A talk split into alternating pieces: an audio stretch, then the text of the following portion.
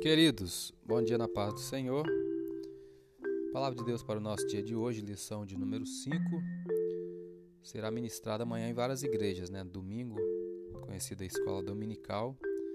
O título da lição é O Reinado de Acasias. O texto áureo, Salmos de número 7, verso 9, diz: Tenha já fim a malícia dos ímpios, mas estabeleça-se o justo, pois tu, ó justo Deus, provas o coração e a mente.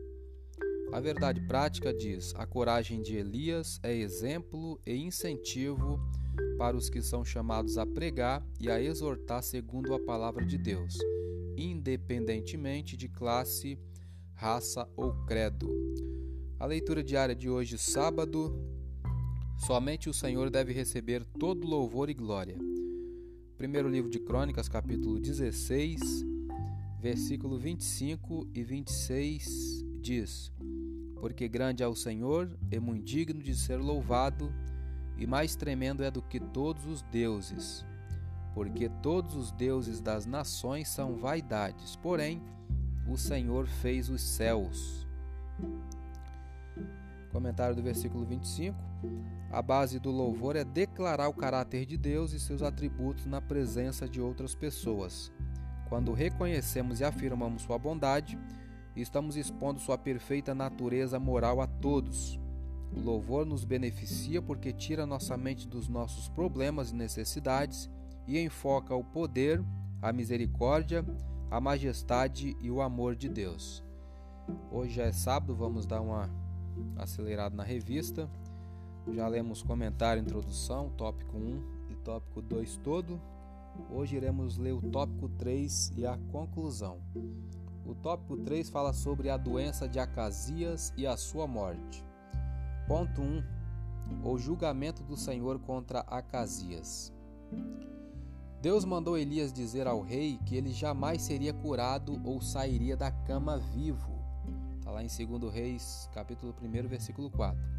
Por consequência de sua obstinada idolatria, Acasias estava sentenciado à morte.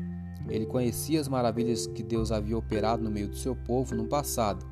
Como poderia opor-se a Deus e negligenciar suas leis daquela maneira? Deus não tolera a obstinação daqueles que ouvem Sua palavra e permanecem com a vida deliberadamente entregue ao pecado. O ponto 2.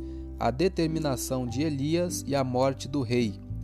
Ao ser convocado à presença do rei pelos oficiais e seus soldados, o profeta não titubeou em repetir o que já havia dito anteriormente aos mensageiros de Acasia. Segundo Reis 1,16, parte B diz: Desta cama a que subiste não descerás, mas certamente morrerás. Provavelmente, o acidente ocorrido com o rei afetou sua mobilidade e a falta de medicina adequada naquela época não lhe proporcionou uma boa recuperação. Independentemente disso, né, a palavra de Deus dada ao profeta Elias se cumpriu e o rei Acasias faleceu. O ponto 3. As qualidades de Elias. Nesse episódio, várias qualidades de Elias são percebidas, tais como intimidade com Deus, zelo em promover a adoração ao Deus de Israel e em condenar a idolatria, clareza e assertividade em suas sentenças, fidelidade e, além de tudo, a coragem. Está lá em primeiro, o segundo livro de Reis, capítulo 1, versículo 9 a 12. Ainda hoje, o Senhor busca homens e mulheres que sejam corajosos e obedientes, a fim de serem usados por Ele em sua grande obra. A conclusão disso: o reinado de Acasias foi marcado pela idolatria e pela infidelidade para com Deus. Ele fez o que era mal aos olhos do Senhor ao consultar outros deuses sobre o seu futuro. Está lá em 2 livro de Reis, capítulo 1, versículo 2. Era idólatra e infiel para com os mandamentos de Deus. Elias foi o profeta que confrontou as transgressões de Acasias e por esse motivo quase foi preso, segundo Reis 1:9. Todavia, seguiu em frente, cumpriu sua missão e honrou a Deus, segundo Reis 1:10. A vida do profeta Elias é bastante interessante, porque ele não mandava recado, ele falava na cara, sem medo de sofrer as consequências. Era homem de Deus. Eu sou Elias Rodrigues, essa foi mais uma leitura diária de hoje. Compartilhe essa mensagem com seu grupo de amigos e que Deus nos abençoe.